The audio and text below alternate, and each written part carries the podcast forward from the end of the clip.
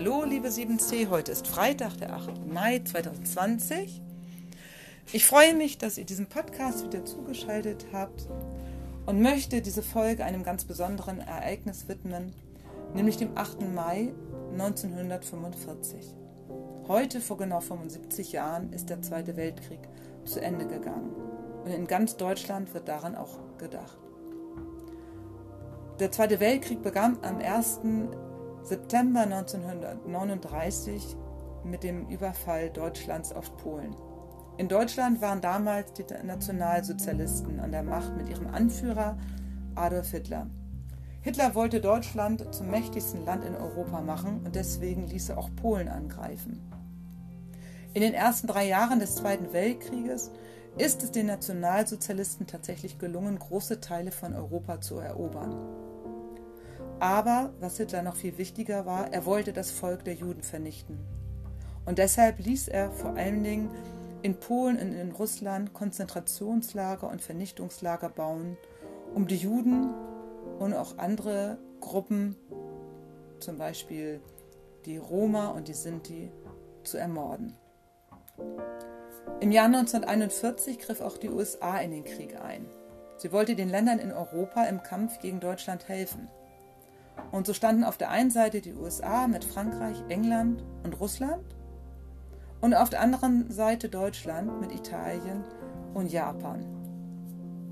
Es ist den sogenannten Alliierten tatsächlich gelungen, Deutschland zu besiegen. Und am 8. Mai 1945 mussten die besiegten Soldaten und Generäle die Kapitulation unterschreiben. Das war dann das Ende des Zweiten Weltkrieges. Mehr als 55 Millionen Menschen wurden in diesem Krieg getötet. Viele Städte wurden durch Bomben zerstört und fast 6 Millionen Juden wurden umgebracht.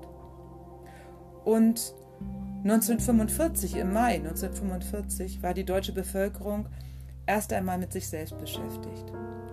Es musste Nahrung beschaffen werden. Die Familien waren auseinandergerissen worden. Also letztendlich hat man den Tag sicherlich als Erleichterung empfunden, aber man hatte auch Angst vor dem, was kommen möge. Und man vor allen Dingen hat man es als Niederlage empfunden. Das hat sich in den Jahren darauf geändert. Später hat ein bekannter Bundespräsident, Richard von Weizsäcker, gesagt, dass der 8. Mai 1945 für die Deutschen eigentlich ein Tag der Befreiung ist nämlich der Befreiung von den Nationalsozialisten und von Hitler.